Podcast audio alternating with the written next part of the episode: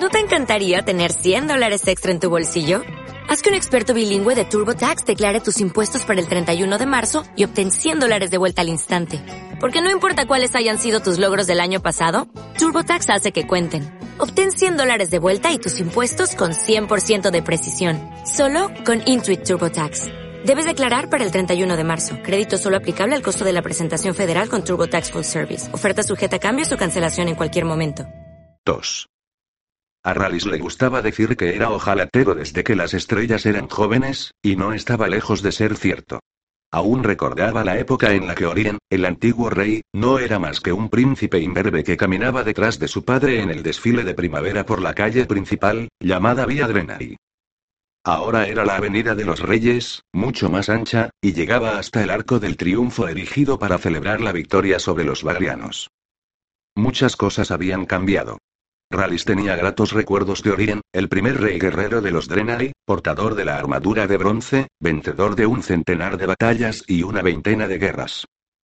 A veces, sentado en una taberna solitaria, descansando de sus viajes, el viejo ojalatero relataba a los presentes su encuentro con Orien, poco después de la batalla de Gros.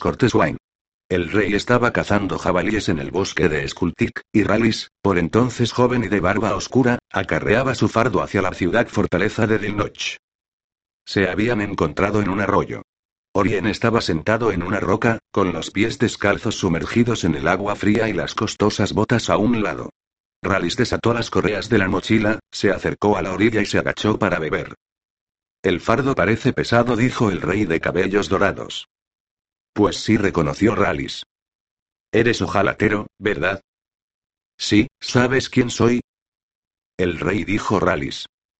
¿No estás impresionado? Rió Orien. Bien hecho. Supongo que no tendrás un ungüento en esa mochila. Tengo unas ampollas grandes como manzanas. Rallis negó con la cabeza y extendió los brazos en un gesto de disculpa. En aquel momento hizo su aparición un grupo de jóvenes nobles que rodearon al rey. Reían y gritaban, jactándose de sus proezas. Rallis se marchó sin ser advertido.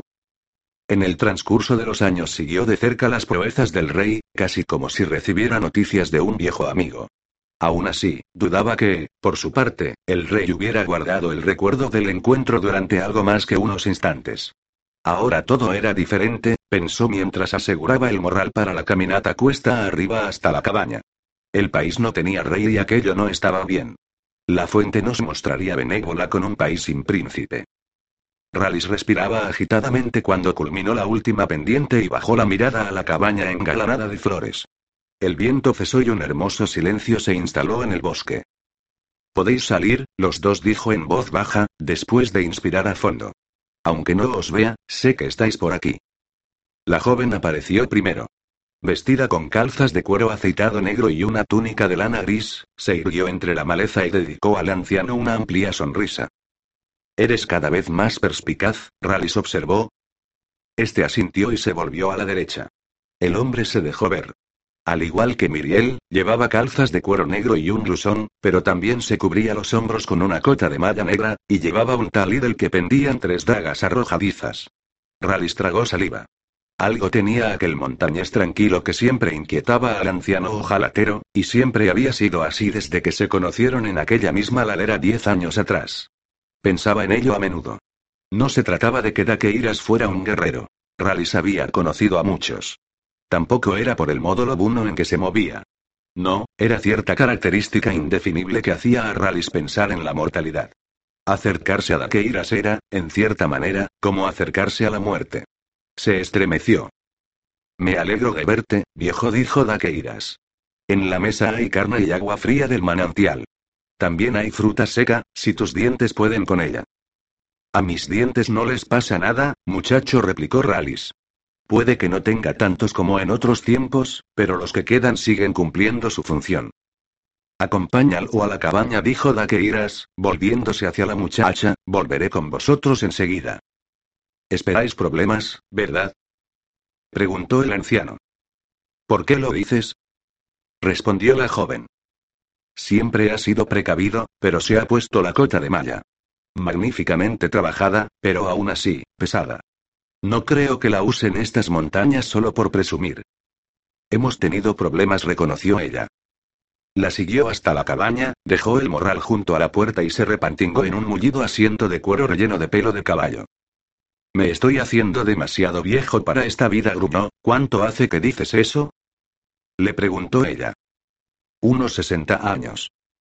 Reclinándose, apoyó la cabeza contra el respaldo y cerró los ojos. Me pregunto si ya habré llegado a los 100. Algún día tendré que calcularlo, encontrar un punto de referencia. ¿Agua o zumo de manzanas fermentado? preguntó ella. El viejo abrió una bolsa que llevaba colgada a un costado, extrajo un pequeño paquete y se lo entregó. Hazme una tisana con esto, le pidió. Solo tienes que echarle agua hirviendo y dejarla reposar un rato. ¿Qué es? preguntó ella, llevándose el paquete a la nariz para aspirar el aroma. Unas cuantas hierbas, eneldo y cosas por el estilo. Me mantienen joven, añadió con una amplia sonrisa. Miriel se alejó y él se quedó sentado tranquilamente, contemplando el entorno. La cabaña estaba bien construida. La sala principal era larga y ancha, y el hogar y la chimenea eran de sólida piedra caliza. La pared sur era de madera y tenía una piel de oso colgada. Rallis sonrió. Aunque estaba ocultada ingeniosamente, él había recorrido aquellas montañas antes de que Daqueiras naciera, y conocía la existencia de la cueva. Se había refugiado en ella un par de veces. Pero había sido una buena idea construir una cabaña contra la boca de una cueva, camuflando así la entrada. Siempre había que tener una vía de escape. ¿Cuánto tiempo tengo que dejarla en infusión? Llegó la voz de Miriel desde la habitación trasera. Unos minutos respondió. Cuando las hojas empiecen a hundirse, estará lista. El soporte para armas de la pared le llamó la atención dos arcos largos, varias espadas, un sable, una cimitarra satulí y media docena de cuchillos de diversas longitudes y curvaturas. Se irguió en el asiento. Había una ballesta nueva en la mesa. Era una hermosa pieza. Rallis se levantó, la cogió y examinó el repujado en oro. Es una buena ballesta, dijo Miriel, regresando a la habitación. Es mejor que su antiguo dueño. ¿Lo conocías? Creed. Un cruce de serpiente y rata. Un buen miembro del gremio, sin embargo. Habría sido rico si no fuera tan mal jugador. Intentó matar a mi padre. No sabemos por qué. Rallis no respondió. Miriel volvió a la cocina y le llevó la tisana, que el anciano sorbió con lentitud. Comieron en un silencio cómodo. El viejo devoró tres platos de carne de león. En el palacio de Drenan no se come tan bien como aquí, dijo, alzando la vista hacia Miriel y suspirando mientras mojaba una rodaja de pan recién hecho en la suculenta salsa. Eres un adulador, Rallis lo regañó ella. Pero me gusta. El viejo se acercó a la mochila, desabrochó la solapa, rebuscó en el interior, y sacó una cantimplora metálica con tapón de corcho y tres tacitas de plata. Volvió a la mesa y llenó las tazas con un líquido ambarino. Sabe a gloria, dijo, disfrutando del momento. Es como tragar fuego, dijo Miriel enrojeciendo, tras levantar la taza y sorber el aguardiente. Sí. Está bueno, ¿verdad? Háblame de Creed. No hay mucho que decir. Era del sur. De joven era labriego. Luchó en las guerras bagrianas y luego se unió a Jonat para la rebelión. Cuando Karnak aplastó al ejército rebelde, Creed pasó un año o dos en Ventría. Creo que como mercenario. Se incorporó al gremio hace tres años. No era uno de sus mejores miembros, ya me entiendes, pero sí bastante bueno. Entonces, ¿alguien le pagó por matar a mi padre? Sí, ¿por qué?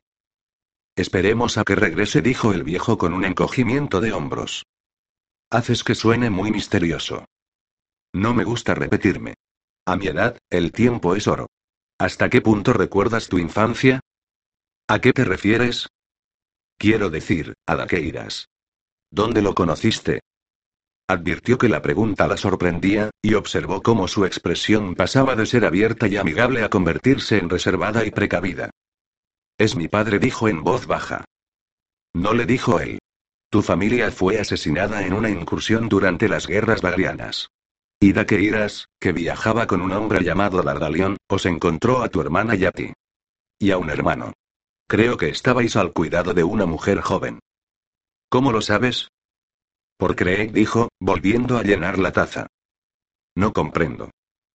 Quiere decir que sabe a quién debía matar Craig. La voz de Raqueira se rompió desde la puerta.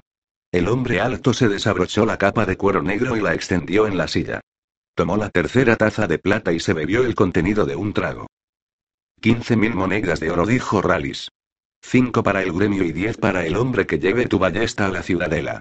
Se dice que hay más de cincuenta hombres peinando el país en tu busca. Uno de ellos es Morak el Ventriano, y también están Belash, Kourail y Senta. He oído hablar de Morak y de Kourail, dijo Daqueiras. Belash es Nalir. Lucha con puñales. Senta es un espadachín que se gana la vida batiéndose en duelo. Es muy bueno. Pertenece a una antigua familia de la nobleza. Supongo que también se ofrecerá una cuantiosa recompensa por información sobre mi paradero, dijo Daqueiras en voz baja. Sin duda, dijo Rallis, pero habría que ser muy valiente para traicionar a Wailander el destructor. ¿Tú lo eres? Pronunció las palabras en tono amable, pero con una tensión soterrada que le produjo al anciano un nudo en el estómago. Tengo más sensatez que agallas, reconoció Rallis, sosteniendo la mirada oscura del hombre.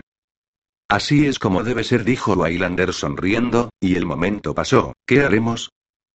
preguntó Miriel. Preparamos para un largo invierno, dijo Wailander. Rallis tenía el sueño ligero y oyó el chirrido de las bisagras de cuero cuando se abrió la puerta principal. El viejo bostezó y bajó las piernas de la cama. Aunque estaba a punto de amanecer, finos rayos de luna se colaban todavía por las grietas de los póstigos. Se levantó y se desperezó. El aire era frío. Iba cargado con la amenaza del invierno que se aproximaba. Rallis sintió un escalofrío y se puso las abrigadas calzas y la túnica. Abrió la puerta del dormitorio, entró en la sala y vio que alguien había avivado las ascuas de la noche anterior, añadiendo más leña a las ávidas llamas. Wailander era un anfitrión amable, ya que normalmente no habrían encendido la chimenea tan temprano en un día de otoño. Se acercó a la contraventana, levantó la falleba y empujó el marco de madera. En el exterior, la luna se desvanecía en el cielo cada vez más pálido, las estrellas se retiraban y el rosa claro del amanecer asomaba sobre los picos orientales. Un movimiento le llamó la atención. Entrecerró los ojos, intentando enfocar la vista. En la ladera de la montaña, al menos a un cuarto de milla de distancia, creyó ver a un hombre que corría. Rallis bostezó, regresó junto al fuego y se arrellanó en el mullido asiento de cuero. La leña ardía bien, y añadió dos troncos muy secos que sacó de una pila, junto al hogar. De modo que por fin se ha resuelto el misterio, pensó. Lo sorprendente era que ahora se sentía abatido. Conocía desde hacía años a Daqueiras y a su familia, la bella esposa, las hijas gemelas. Y siempre había tenido la sensación de que en el montañés había algo que se le escapaba. Aquel enigma le había ocupado la mente e incluso lo había ayudado a mantenerse activo a una edad en que la mayor parte de sus coetáneos, si no todos, habían muerto. Un fugitivo, un noble que había dado la espalda a riquezas y privilegios, un refugiado de la tiranía gótir. Había sostenido aquellas hipótesis y muchas otras sobre los antecedentes de Daqueiras. Pero las conjeturas habían acabado. Daqueiras era el legendario Wailander, el hombre que había matado a Yayar, el hijo del rey Orien. Pero también era el héroe que había encontrado la armadura de bronce y se la había devuelto al pueblo Drenari, liberándolo de los excesos sanguinarios de los invasores bagrianos. El anciano suspiró. No sabía qué nuevos misterios podría encontrar para ejercitar la mente y borrar así el paso del tiempo y la proximidad inevitable de la muerte.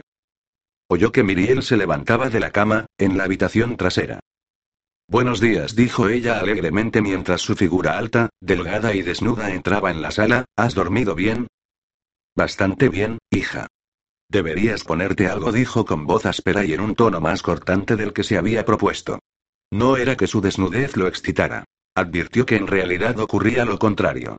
Su juventud y belleza no hacían más que hacerle sentir el peso de los años, que se cernía a sus espaldas como una montaña. Ella volvió a su habitación y él se reclinó en la silla. Se preguntó cuándo había desaparecido la excitación. Intentó recordar. Lo había notado por primera vez en Melega, unos 15 años antes. Contrató a una puta, una moza rolliza, pero no pudo cumplir a pesar de los expertos oficios de la muchacha. Los pájaros muertos no pueden salir del nido, le había dicho ella con crueldad, encogiéndose de hombros. Miriel regresó, vestida con unas calzas grises y una camisa de lana de color crema. ¿Ya le parece mejor, señor ojalatero? Querida, todo lo que te concierne me parece bien. Pero desnuda me recuerdas lo que fue y ya no es. ¿Comprendes? Sí dijo ella, aunque él supo que lo decía por complacerlo. ¿Qué podían entender los jóvenes? Ella acercó una silla al fuego y se sentó a horcajadas frente a él, con los codos apoyados en el alto respaldo. Has mencionado a algunos de los hombres que buscan a mi padre. ¿Puedes hablarme de ellos? Todos son peligrosos, y entre ellos habrá algunos que no conozco. Pero conozco a Morak el Ventriano. Es realmente mortífero. Creo que está loco. ¿Qué armas prefiere? El sable y el puñal, pero también es un arquero muy hábil. Y rápido como una serpiente. Es capaz de matar a cualquiera hombres, mujeres, niños, bebés. Tiene un don para la muerte. ¿Qué aspecto tiene? Estatura media, delgado. Suele ir vestido de verde, y lleva un pesado anillo de oro con una piedra verde engarzada. Hace juego con sus ojos fríos y duros. Estaré alerta. Si lo ves, mátalo, dijo Rallis bruscamente. Pero no lo verás. ¿Crees que no vendrá? No he dicho eso. Lo más aconsejable es que ambos os marchéis de aquí. Ni siquiera Wailander puede derrotar a todos los que vienen a por él. No lo subestimes, ojalatero lo previno Miriel. No lo hago, replicó Rallis. Pero soy viejo y sé que el tiempo nos hace chochear a todos. Antes era joven, rápido y fuerte. Pero poco a poco, como el agua que carcome la piedra, el tiempo nos quita fuerza y velocidad. Wailander no es joven. Quienes lo buscan están en la flor de la edad. Miriel asintió y apartó la mirada. ¿De modo que nos recomiendas que huyamos? A otro sitio, con otro nombre. Sí. Háblame de los demás. Así lo hizo. Le contó todo lo que había oído decir de Belash, de Kourail, de Sentai y de muchos otros. Ella lo escuchó prácticamente en silencio, interrumpiéndolo de tanto en tanto con preguntas atinadas. Te prepararé algo para desayunar, dijo ella al fin, poniéndose de pie, satisfecha de haber agotado la información que el anciano podía proporcionarle. Creo que te lo mereces. ¿Qué ganas con mis relatos? Es importante conocer al enemigo, replicó ella. Solo el conocimiento puede asegurar la victoria. Rally se quedó callado. Wailander, sentado en silencio en una plataforma toscamente desbastada erigida en lo alto del roble, miraba fijamente al oeste, más allá de las llanuras onduladas, en dirección a las distantes torres de Casina. A unas cuatro millas a la izquierda podía ver la carretera del maíz, una cinta que marcaba el camino que, desde la llanura de Sentran, se dirigía al sur hacia Drenan.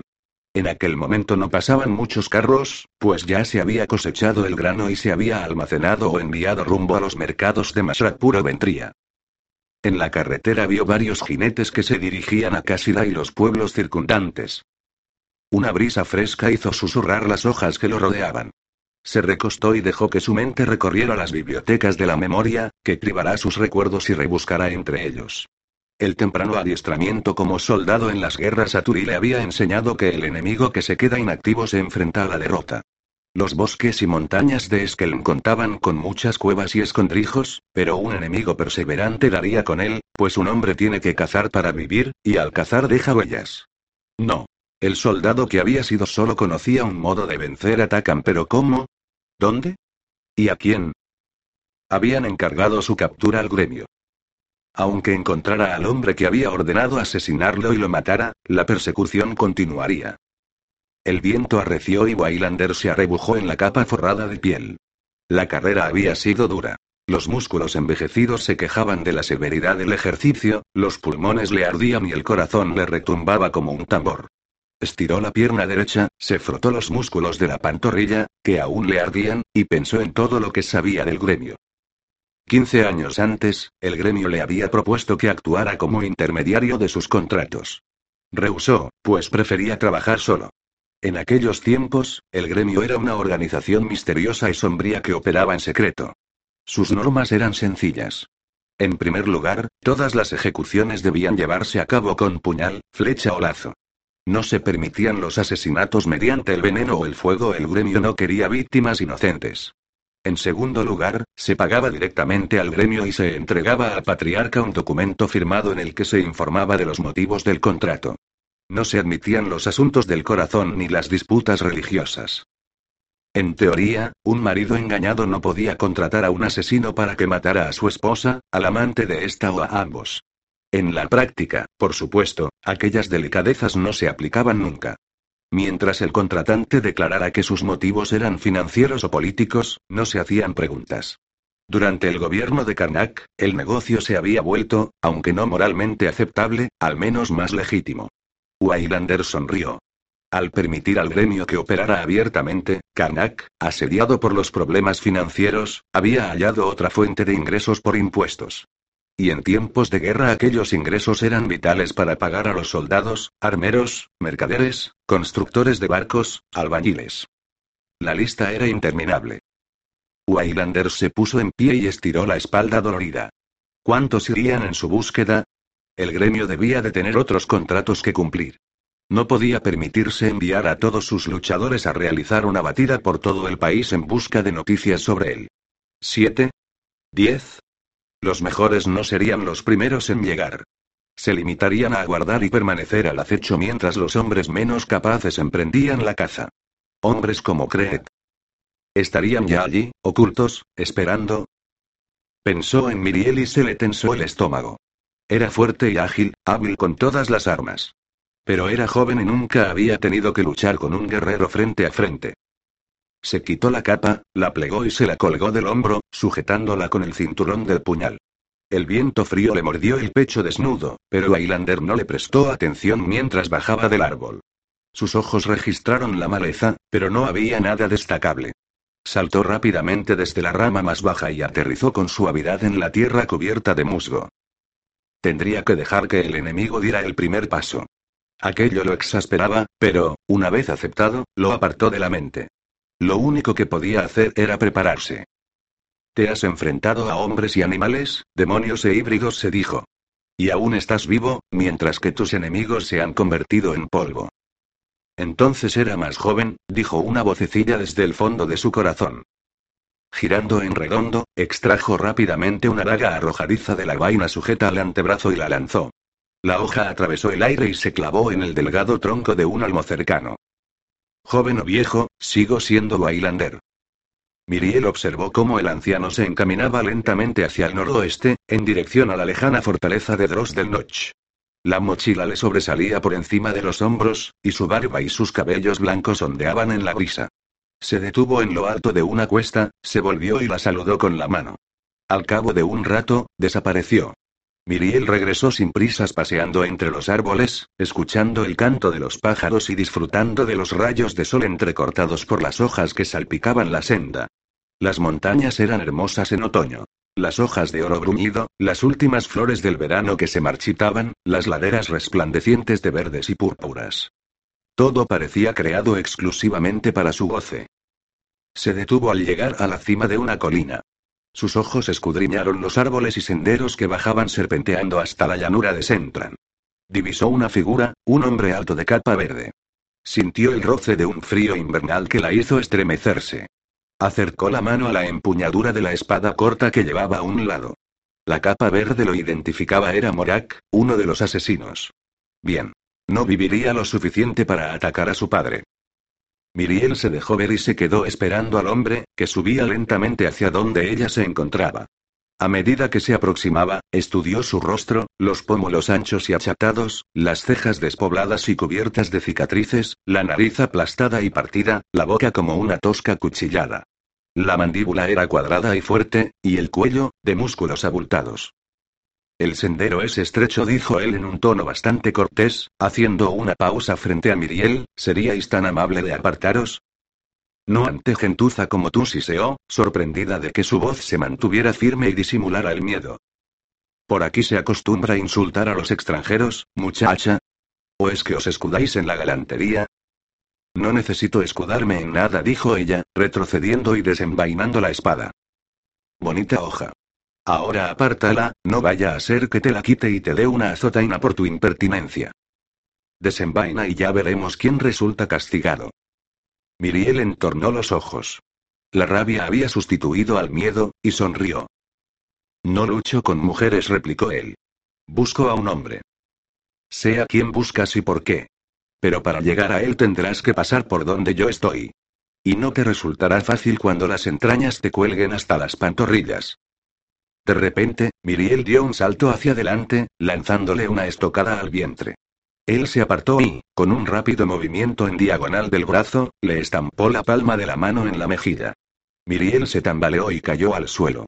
Se puso en pie, con la cara ardiendo por la bofetada. El hombre se desplazó hacia la derecha, se desató el cordón de la capa verde y colocó la prenda en un árbol caído. ¿Quién te ha enseñado a arremeter así? Preguntó, un granjero, tal vez. ¿O un pastor? No estás empuñando una azada. Siempre hay que disimular la estocada y emplearla después de un contragolpe. Desenvainó la espada y avanzó hacia ella. En lugar de esperar el ataque, Miriel avanzó a su encuentro y le lanzó otra estocada, a la cara. Él bloqueó el golpe, giró en redondo y la golpeó en el pecho con el hombro, arrojándola al suelo. Miriel se levantó de un salto y se abalanzó sobre él, lanzándole un tajo al cuello. Su adversario detuvo el golpe con un rápido movimiento ascendente de la espada, pero ella se giró y dio un salto. La bota lo golpeó en la barbilla con un crujido. Miriel supuso que lo derribaría, pero solo consiguió hacer que se tambaleara. El hombre recuperó el equilibrio, escupió sangre y dijo con voz suave. Bien. Muy bien. Rápida y perfectamente equilibrada. Al fin y al cabo, puede que valgas algo. No lo sabrás nunca, le dijo ella mientras atacaba a una velocidad pasmosa, dirigiendo tajos y estocadas a la cara y el tronco. Él los paró todos, y ni una sola vez respondió con un contragolpe. Por último, ella retrocedió, desanimada y perpleja. No podía derribar sus defensas, pero lo más irritante era que él no hacía ningún intento por derribar las suyas. ¿Por qué no quieres combatir? Le preguntó Miriel. ¿Por qué iba a hacerlo? Pienso matarte. ¿A qué se debe tanta hostilidad? Preguntó él, mientras el repulsivo tajo de la boca se abría en una sonrisa. Sé quién eres, Morak. Sé por qué estás aquí. Es suficiente. No sería. Comenzó a decir, pero ella volvió a atacar, y en aquella ocasión, su adversario no fue lo bastante rápido. La muchacha asestó un golpe que le pasó rozando la cara y le hizo un corte el lóbulo de la oreja. Él le lanzó un puñetazo que retumbó en su barbilla. Aturdida, Miriel soltó la espada y cayó de rodillas. La hoja del recién llegado la tocó en el cuello. Basta de tonterías, dijo. Se apartó de ella y recogió la capa. No te permitiré pasar, dijo Miriel con expresión torva mientras levantaba la espada y se enfrentaba de nuevo a él. No podrías impedírmelo, aunque reconozco que has hecho un buen esfuerzo. Ahora, dime dónde está Wailander. Espera, añadió, envainando la espada al ver que Miriel volvía a avanzar. No soy Morak. ¿Entiendes? No pertenezco al gremio.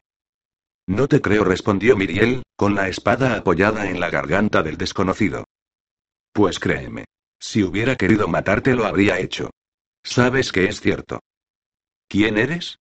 Me llamo Ángel, y hace mucho tiempo fui amigo de tu familia. ¿Has venido a ayudamos? No libro batallas ajenas, muchachita. He venido a prevenir a tu padre.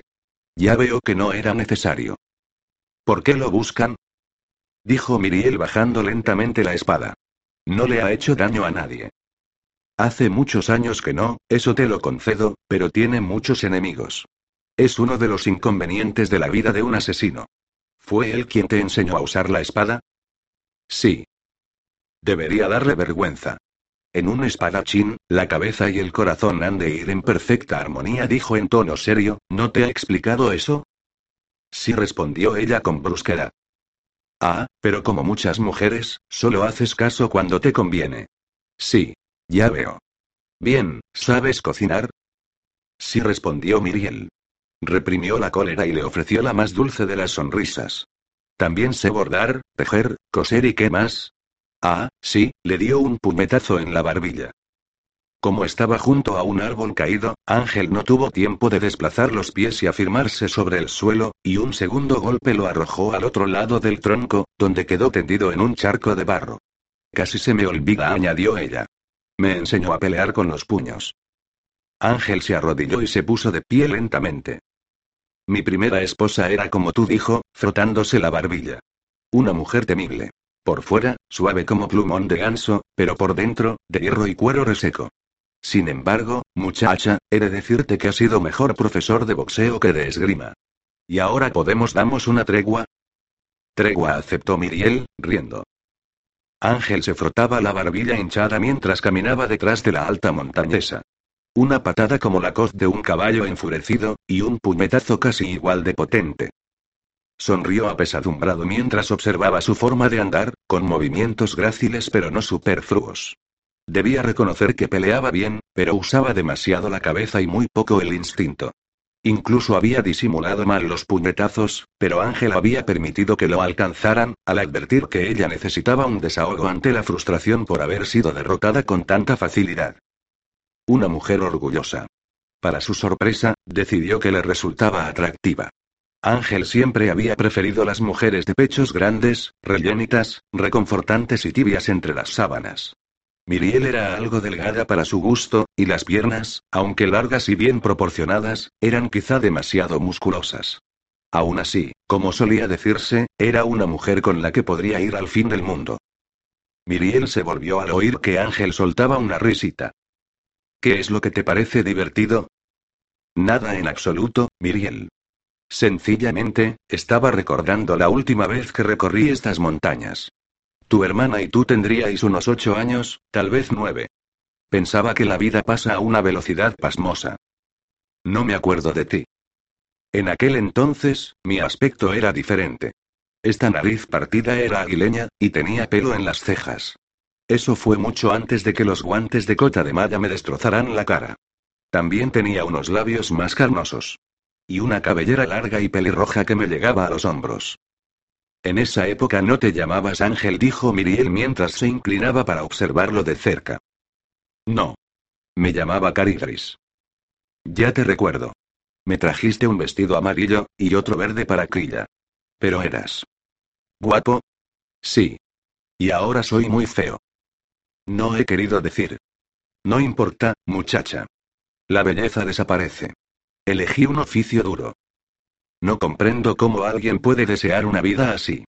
Causar dolor, recibir heridas, arriesgarse a morir y griega, ¿para qué? Para que una pandilla de mercaderes barrigudos vean correr sangre. Creía que había algo más, dijo él con suavidad, pero ahora no te lo discutiré. Era algo brutal y bárbaro, y en general, me encantaba. Llegaron a la cabaña. Después de comer, Ángel se sentó junto al fuego agonizante y se quitó las botas. ¿No es algo pronto para encender la chimenea? Preguntó. Hemos tenido un huésped, un anciano, dijo Miriel, sentándose frente a él. Es muy friolero. ¿El viejo Rallis? Preguntó. Sí, ¿lo conoces? Lleva años, décadas, ejerciendo el oficio entre Drenan y Del Noch. Nunca he vuelto a ver cuchillos como los que él hacía. Tu padre tiene varios. Siento haberte golpeado, dijo ella de repente. No sé por qué lo he hecho. No es la primera vez que me golpean, respondió él con un encogimiento de hombros. Y estabas enfadada. Por lo general no tengo tan mal carácter. Pero creo que estoy algo asustada. Eso es bueno. Siempre me han dado reparo las personas que no tienen miedo. Tienen cierta tendencia a provocar muertes ajenas. Pero acepta mi consejo, Miriel. Cuando lleguen los asesinos, no te enfrentes a ellos con la espada. Dispárales a distancia. Creía ser buena con la espada. Mi padre siempre me dice que soy mejor que él. Al practicar puede que sí, pero en combate lo dudo. Piensas demasiado tus movimientos y eso te quita velocidad. La esgrima requiere sutileza y un vínculo directo entre la mente y la mano. Te lo demostraré. Se inclinó hacia la derecha, sacó del cajón de leña una rama larga y se puso de pie. Ponte frente a mí, le ordenó, sosteniendo la rama con los índices. Pon la mano sobre el palo y, cuando la suelte, atrápala. ¿Puedes hacerlo? Claro, es. Mientras Miriel respondía, él abrió los dedos. La rama cayó. Ella lanzó un manotazo hacia abajo, pero sus dedos se cerraron en el aire y la rama aterrizó a sus pies. No estaba lista, argumentó. Pues inténtalo otra vez. ¿Qué demuestra eso? Preguntó irritada después de fallar otras dos veces. El tiempo de reacción, Miriel. La mano debería moverse en cuanto el ojo ve caer la rama, pero la tuya no lo hace. ¿Ves la rama? Le envías un mensaje a tu mano. Y luego te mueves. Para entonces la rama ya está fuera de tu alcance. ¿Y cómo, si no, se puede hacer? Le preguntó. Es necesario ordenar a la mano que se mueva. Ya lo verás, dijo él, meneando la cabeza. Enséñame. ¿Qué tiene que enseñarte? Preguntó Waylander desde la puerta. Quiere aprender a atrapar ramitas, dijo Ángel, volviéndose lentamente. ¿Cuánto tiempo, Caridris? ¿Cómo estás? Preguntó el montañés, mientras apuntaba la pequeña ballesta al corazón de Ángel. No vengo a matar a nadie, amigo. No trabajo para el gremio. He venido a prevenirte. Oí decir que te habías retirado del combate. ¿A qué te dedicas ahora? Vendía armas de caza. Tenía un puesto en la plaza del mercado, pero me lo embargaron por las deudas. Con diez mil monedas de oro podrías volver a comprarlo, dijo Waylander fríamente. Ya lo creo. Podría comprarlo cinco veces. Pero, como ya te he dicho, no trabajo para el gremio. Y ni se te ocurra llamarme mentiroso. Waylander extrajo las saetas del arma, aflojó las cuerdas y colocó la ballesta en la mesa. No eres un mentiroso, dijo, volviéndose hacia el combatiente cubierto de cicatrices. ¿Pero por qué querrías prevenirme? Nunca hemos sido amigos. Pensaba en Daniel, dijo Ángel, encogiéndose de hombros. No quiero que enviude. ¿Dónde está? Waylander no respondió, pero Ángel vio que el color desaparecía de su rostro y que se apresuraba a disimular una mirada de aflicción. Puedes quedarte a pasar la noche, dijo al fin Waylander.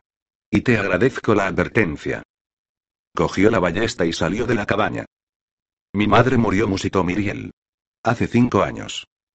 Ángel suspiró y se arrellanó en la silla, ¿la conocías bien? Le preguntó. Lo bastante para estar algo enamorado de ella. ¿Qué ocurrió? Un accidente, mientras cabalgaba. El caballo cayó y la aplastó. Después de todo por lo que había pasado. Batallas y guerras. Sacudió la cabeza. Estas cosas no tienen sentido, ninguno en absoluto. A no ser que los dioses tengan un siniestro sentido del humor. Cinco años, dices. Dioses. Debió de haberla adorado si ha seguido solo todo este tiempo. Sí. Y sigue adorándola. Pasa demasiado tiempo junto a su tumba, hablando con ella como si aún pudiera oírlo. También lo hace aquí a veces. Ahora lo entiendo, dijo Ángel suavemente. ¿Qué es lo que entiendes? ¿No es evidente, Miriel?